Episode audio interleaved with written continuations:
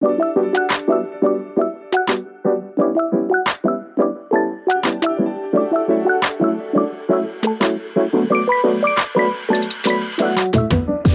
food avec Unilassal, c'est sur Nutri Radio.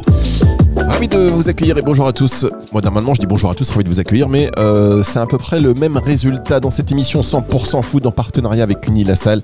Et on est très heureux euh, chaque semaine d'accueillir un, un, expert pour parler de différentes thématiques. Aujourd'hui nous allons parler du Clean Label avec Céline Joucan qui est enseignant-chercheur euh, de la science des aliments. Donc là, pile poil, toujours dans le bon créneau. Bonjour Céline. Bonjour. Alors, Céline, vous êtes en forme. Vous m'avez dit à la base que vous faisiez des réponses courtes. Et donc là, même le bonjour, je sens qu'il est un peu expéditif. N'hésitez pas quand même. D'accord, à développer. à développer. Bon, après, bonjour pour dire. Bonjour Fabrice, comment ça va la forme? Bonjour. ok, bonjour Fabrice, comment ça va la forme? Ah, bah oui, voilà, une forme exceptionnelle. Je sais qu'on va en apprendre beaucoup sur le Clean Label aujourd'hui. Parce que le Clean Label par-ci, le Clean Label par-là. Euh, mais véritablement, est-ce que le consommateur sait ce qu'on appelle le, Clean Label? Donc, est-ce que déjà on pourrait euh, revenir sur cette définition claire et concise? Ça, vous aimez bien les choses concises, donc du terme clean label. Oui, alors j'aime bien effectivement les choses concises, mais la définition n'est pas forcément concise sur le clean label parce que c'est pas réglementé. En fait, c'est une tendance dans l'industrie agroalimentaire qui vise à simplifier la liste des ingrédients qui figurent sur les étiquettes des produits alimentaires. Voilà, mais il n'y a pas de réglementation, donc euh, effectivement, chacun peut y mettre un petit peu ce qu'il veut. Et c'est vraiment euh, motivé par une demande croissante des consommateurs de pouvoir consommer des aliments qui sont plus sains, plus naturels, et surtout de bien comprendre en fait ce qu'ils consomment. Donc simplification de l'étiquetage, on est d'accord? Voilà, tout à fait, oui. Mais alors, simplification de l'étiquetage par la nature euh, des produits que les... C'est-à-dire Ouais, c'est-à-dire que quand on parle de simplification de l'étiquetage, ça veut dire qu'on on va, on, c'est l'objectif, c'est de réduire en fait déjà la liste des ingrédients, et puis que ces ingrédients soient euh, très compréhensibles, très clairs pour les pour les consommateurs, hein, qui puissent euh, comprendre tout de suite euh, quelle est la composition de, du produit qu'ils vont consommer. D'accord, non mais je précise, enfin je, je vous relance là-dessus parce que d'un côté, il y a aussi euh, les, la réglementation qui veut toujours plus de spécificité sur les étiquetages, euh, des avertissements, etc. Euh, donc ça veut dire que là on encourage les industriels à euh, faire plus simple en fait dans leur, euh, dans leur composition. Tout à fait. Et donc, ce qui est pas simple euh, pour les industriels, parce qu'en fait, euh, parfois, effectivement, les listes des, ingrédients sont un peu longues. On va retrouver des additifs, notamment, mais ces additifs ne sont pas ajoutés là juste euh, comme ça. Il y a vraiment des raisons technologiques et parfois qui sont importantes pour le consommateur. Par exemple, les conservateurs sont ajoutés pour préserver la santé du consommateur.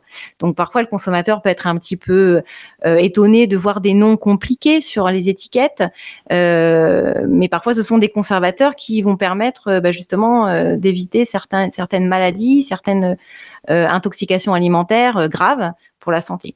Ah bah d'accord. C'est un véritable challenge en fait pour l'industrie hein, de, de, réduire cette liste d'ingrédients et d'additifs. Alors ça, c'est aussi une précision importante parce que qui dit conservateur, dans l'esprit des gens, moi, vous me dites conservateur, j'ai l'impression quelque chose hyper toxique, alors que non. Oui, alors pas toujours. Alors effectivement, il y a des conservateurs, hein, je, pense par exemple aux nitrites, euh, qui sont effectivement euh, sujets à discussion et, à juste titre. Euh, mais si on les ajoute, c'est avant tout pour préserver la sécurité sanitaire des aliments et du coup la santé du consommateur. Alors, quelles sont, oui, enfin, la santé, sauf pour le nitrite par exemple, qui est sujet à discussion et qui, euh, dont les dernières études prouvent qu'il est fait. Enfin, je crois que c'est officiel, non Ça y est, il a été. Oui, c'est-à-dire que effectivement, l'ANSES euh, a montré, enfin, a montré, euh, enfin, explique que le, les nitrites peuvent être liés à le développement du cancer colorectal. donc, peut être impliqué en fait via la consommation de charcuterie, par exemple, ou de viande transformée. Euh, donc ça peut être euh, effectivement problématique euh, du point de vue du consommateur. Par contre, le nitrite va préserver en fait la, qualité sanitaire des viandes ou des, charcuteries, notamment en limitant le développement de micro-organismes qui peuvent avoir des conséquences fatales pour le consommateur. Donc c'est toujours une histoire d'équilibre.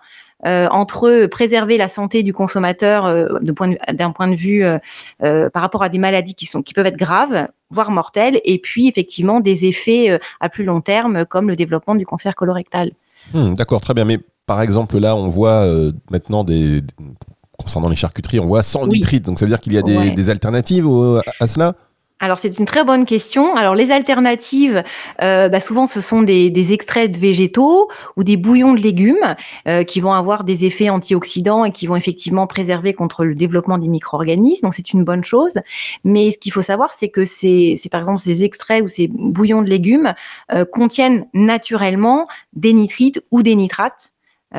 qui vont aussi avoir le même effet que ceux qu'on ajoute qu'on ajoutait euh, auparavant. Je ne comprends plus rien, moi. Je ne comprends plus rien. C'est-à-dire qu'on les dit sans nitrite, mais en fait, il y en a quand même.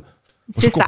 C'est-à-dire que les alternatives qui sont trouvées, qui sont des alternatives naturelles, et effectivement, euh, il faut, il faut saluer euh, ces efforts-là, contiennent aussi, peuvent contenir aussi des nitrates et des nitrites qui vont avoir le même effet que ceux qu'on ajoutait auparavant. Donc, ce n'est pas tout n'est pas blanc et noir. voilà, c'est des solutions qui sont qui sont meilleurs très probablement pour la santé.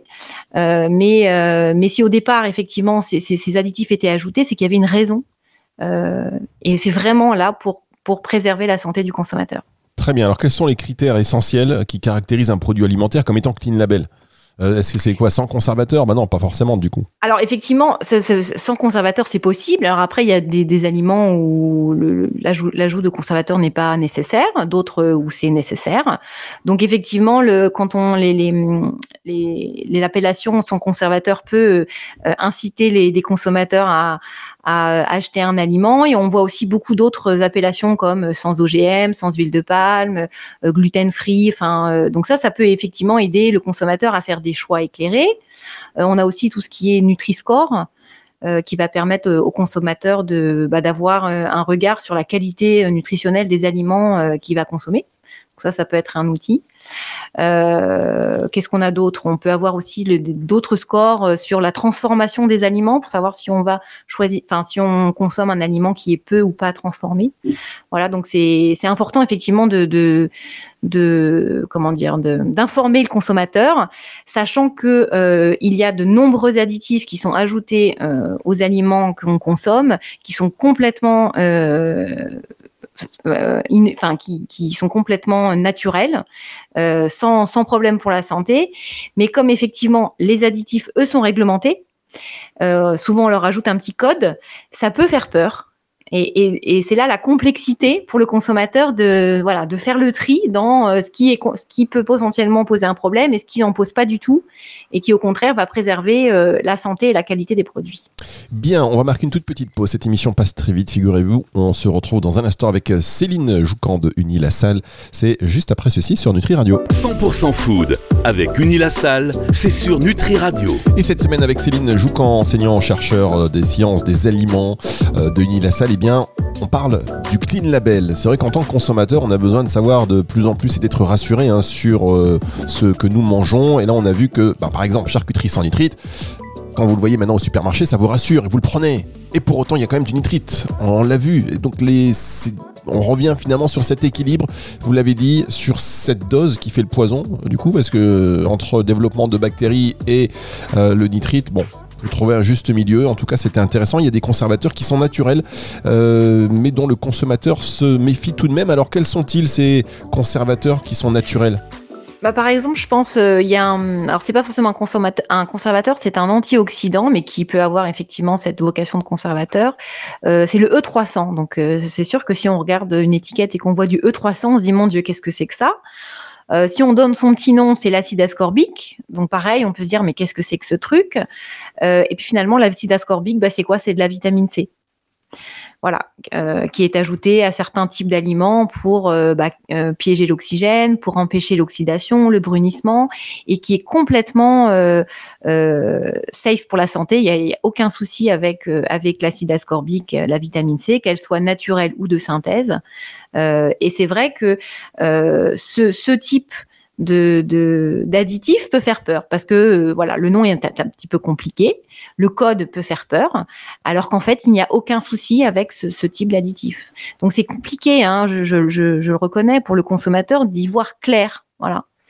Euh... D'accord. Euh, après c'est pareil parce qu'on tout à l'heure on parlait de des nitrites, oui. mais il y a aussi des conservateurs qui sont finalement qui, dont l'appellation ressemble mais qui n'ont rien à voir. Euh, par exemple, euh, l'acide citrique. Oui. L'acide citrique, c'est ce qu'on va retrouver dans le jus de citron. Voilà. Donc, mais ça peut être aussi utilisé comme conservateur. Tout à fait. Pour euh, réguler l'acidité, euh, effectivement, ça peut être utilisé comme, euh, comme conservateur. En tout cas, ça va limiter, par exemple, le développement de certains micro-organismes. et l'acide citrique, bah, c'est ce qu'on va trouver dans beaucoup de, fruits, finalement. Très bien, non, mon prévu, parce que c'est vrai qu'on voit, par exemple, nitrite, acide citrique, quand consommateur moyen, j'ai envie de dire, qui fait ses courses un peu rapidement, on va pas forcément faire la différence et puis et oui, confondre. Bon, en tous les cas, pourquoi il y a cette attente justement des, des consommateurs aujourd'hui? Bah, il y a eu quand même un certain nombre de, comment dire de scandales, je dirais, au niveau de l'agroalimentaire. Alors bon, on peut citer, euh, je sais pas, Kinder, Buitoni, euh, des, choses qui peuvent être dramatiques. Euh, et donc c'est normal que le consommateur s'interroge euh, et, et, euh, ait besoin de transparence sur ce qu'il consomme. Ça c'est tout à fait normal. Et je pense qu'il y a un effort effectivement du côté de l'industrie à, voilà à rassurer le consommateur sur ce sur ce sur ce qu'il fabrique parce que beaucoup d'industries agroalimentaires font très bien les choses. Il faut quand même le préciser et proposent des, des aliments de qualité. Euh, et effectivement, voilà, je pense que c'est un effort des deux, des deux côtés en fait. Il faut pas non plus euh, euh, les choses sont pas noires ou blanches. Hein. C'est pas l'industrie agroalimentaire qui veut absolument intoxiquer le, consommateur et de l'autre côté les gentils consommateurs. Je pense que c'est pas ça. On, sait bien les choses sont plus nuancées. et donc il y a un effort à faire. voilà, je pense du, côté de l'industrie effectivement pour rendre les choses plus claires et rassurer le consommateur parce qu'il y a beaucoup de choses qui sont très bien faites. Et alors comment les préoccupations en matière de santé d'environnement, par exemple, elles influencent euh, cette tendance euh, du Clean Label? Euh, j'ai pas compris. Vous pouvez répéter la question, évidemment. Alors, est-ce que l'eau férigineuse Non, comment les préoccupations en matière de santé et d'environnement, vous savez, actuellement, c'est quelque chose d'assez crucial. comment ces préoccupations vont influencer cette tendance?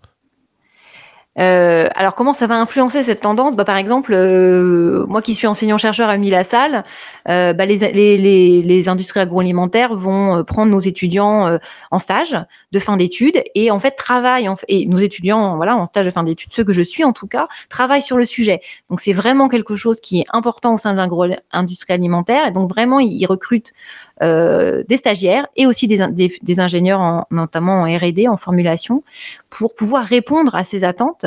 Euh, et ça, ça, donne lieu à des beaux projets.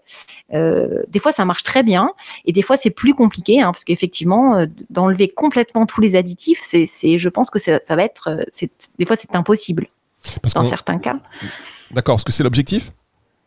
D'enlever tous les additifs. Oui. Euh, est-ce que c'est l'objectif? Je ne sais pas. En tout cas, peut-être enlever les additifs euh, euh, qui posent, enfin, qui posent problème, qui sont sujets à discussion, certes.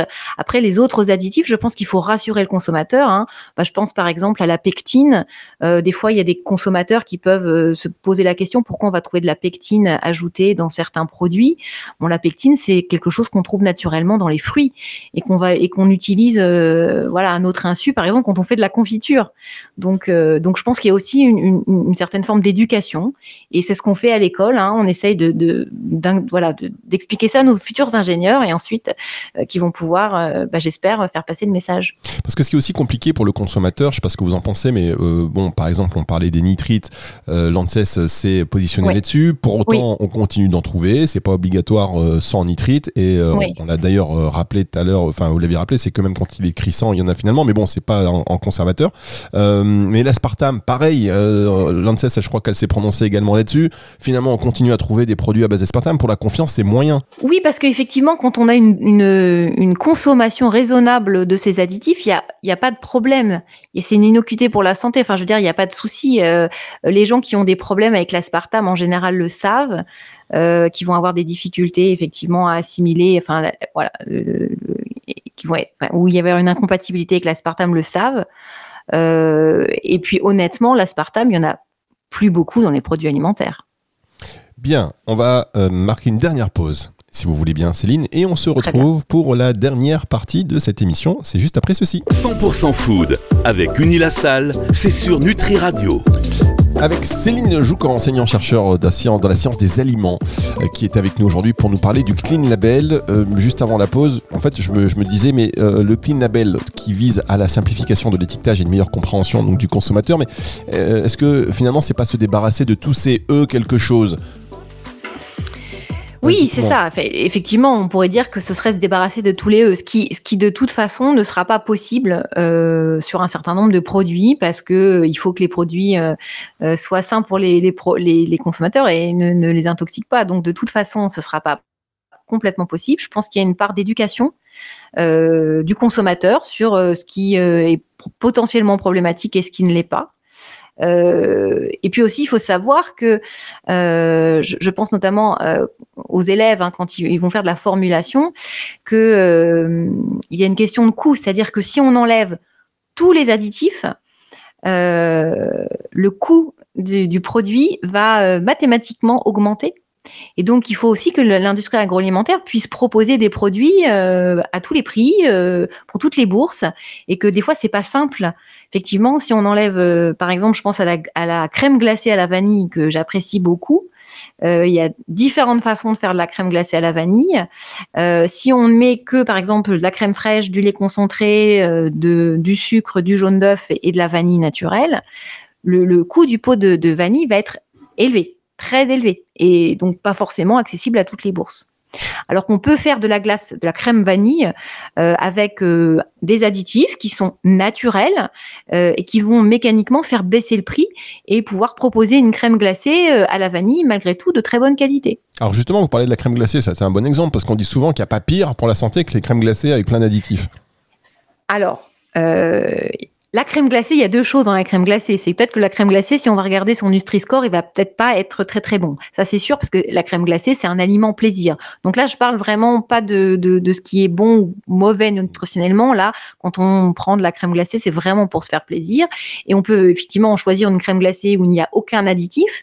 Et le prix au kilo va être deux fois plus important qu'une crème glacée où on va mettre un petit peu d'additif pour pouvoir euh, bah, faire baisser le, prix euh, de, de, de ce produit, tout en restant très qualitatif et très bon gustativement pour se faire plaisir.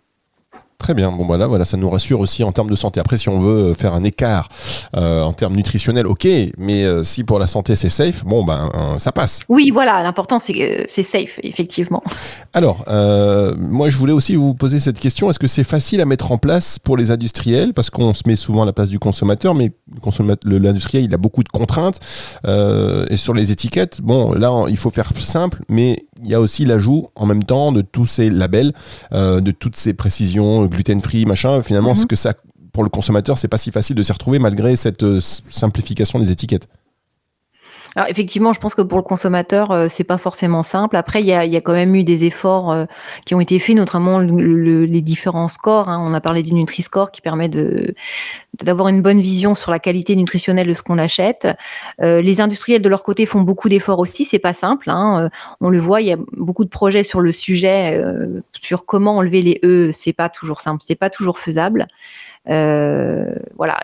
je pense que c'est des choses qui, qui vont prendre du temps, que que l'éducation euh, du consommateur et de l'industriel euh, va prendre du temps, mais moi je suis plutôt positif et, et franchement, je pense qu'on a une alimentation de qualité de façon générale en France. Est-ce qu'il y a des innovations qui vont faciliter, des innovations technologiques qui vont ou scientifiques qui vont faciliter l'adoption du Clean Label? Oui, alors tout à fait, effectivement, euh, comme je disais tout, à l'heure, euh, euh, on a beaucoup d'étudiants hein, qui, qui, sont embauchés ou qui font des stages en industrie agroalimentaire, et c'est le sujet, c'est-à-dire trouver effectivement des alternatives. Bah, je, pense par exemple aux extraits d'acérola.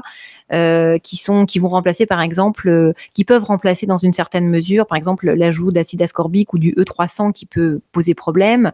Euh, voilà, donc ça, ce sont des innovations, ce sont des, des, industriels qui vont proposer des, bah, des alternatives bah, comme pour le, nitrite, hein, les, bouillons de légumes effectivement peuvent contenir du nitrate ou des nitrites, mais dans une moindre mesure et sont naturels et rassurent le consommateur. Donc effectivement, ce qui est important, c'est de continuer l'innovation, la recherche. en tout cas, moi, c'est ce que j'encouragerais toujours, en tout cas au sein de l'école et, de façon générale. D'accord. Et alors, est-ce que par exemple, vous avez des, des, types de succès, enfin des, entreprises qui ont, réussi euh, de manière assez efficace à intégrer euh, ce Clean Label dans leur gamme de produits?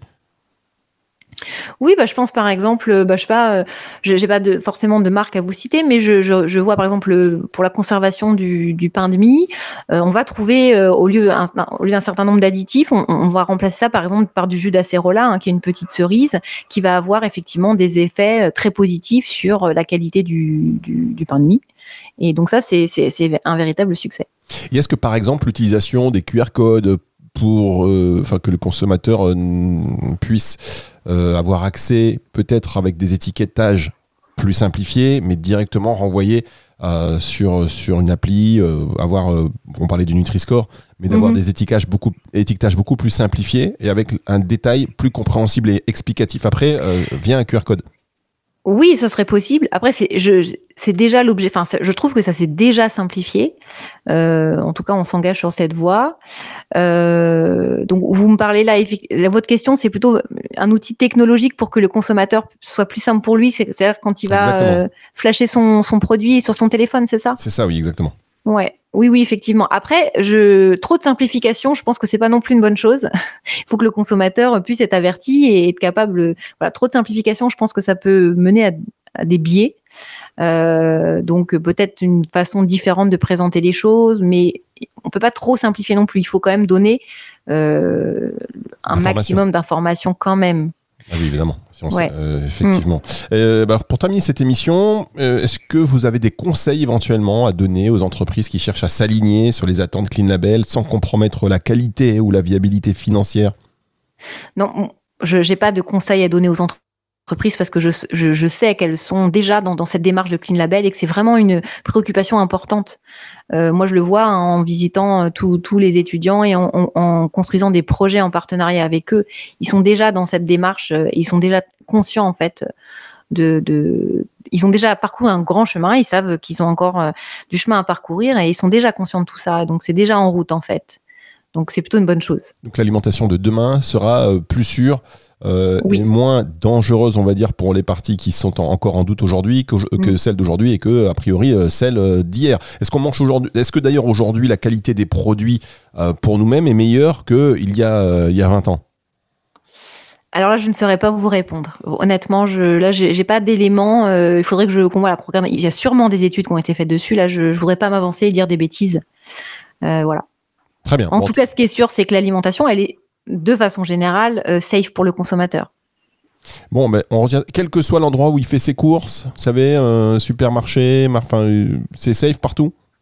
Oui, bien sûr. Alors après, effectivement, euh, on n'est pas à l'abri d'un bah, distributeur qui fait pas attention à la chaîne du froid, par exemple. Ça, effectivement, bah ça, c'est c'est pas c'est pas lié à la, fabrication des aliments. Là, c'est vraiment lié plutôt au distributeur ou au fait de faire attention. Ou voilà. Parce qu'on voit souvent des rappels produits, vous savez, sur le site rappel produits, on a l'impression qu'il n'y a que ça maintenant. Alors avant, ça n'existait pas, vous allez me dire, mais euh, euh, là, on va sur le site et on dit, tiens, rappel produit, tel machin, tel machin. Est-ce... Bon. Euh. Oui, alors il y a le principe de précaution, hein, c'est-à-dire que quand on a un doute, eh ben, on préfère rappeler le produit, même si finalement tout se passe bien, qu'il n'y a pas de souci, plutôt que, voilà, que de s'exposer à un risque pour le consommateur. Très bien. Donc parfois. C'est bien qu'il y ait ces rappels produits. Moi, je trouve ça très bien. Ah oui, non, mais c'est très bien. Mais c'est pas... c'est très transparent.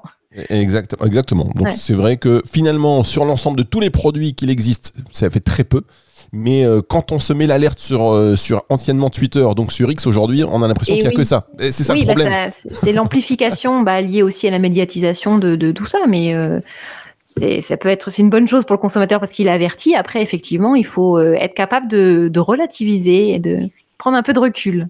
Eh bien, on va appliquer vos conseils et on est très rassurés par ce que vous venez de nous dire. Merci beaucoup, bah, Céline Joucan. On va se retrouver, j'espère, très vite. Vous venez quand vous voulez hein, sur cette antenne de Nutri Radio. Vous êtes un peu à la maison. Sachez-le. Merci bien.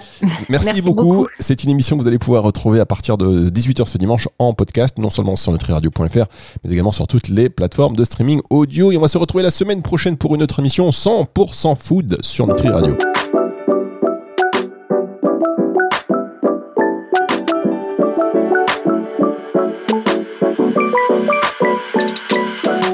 100% food avec Unilassal, c'est sur Nutri Radio.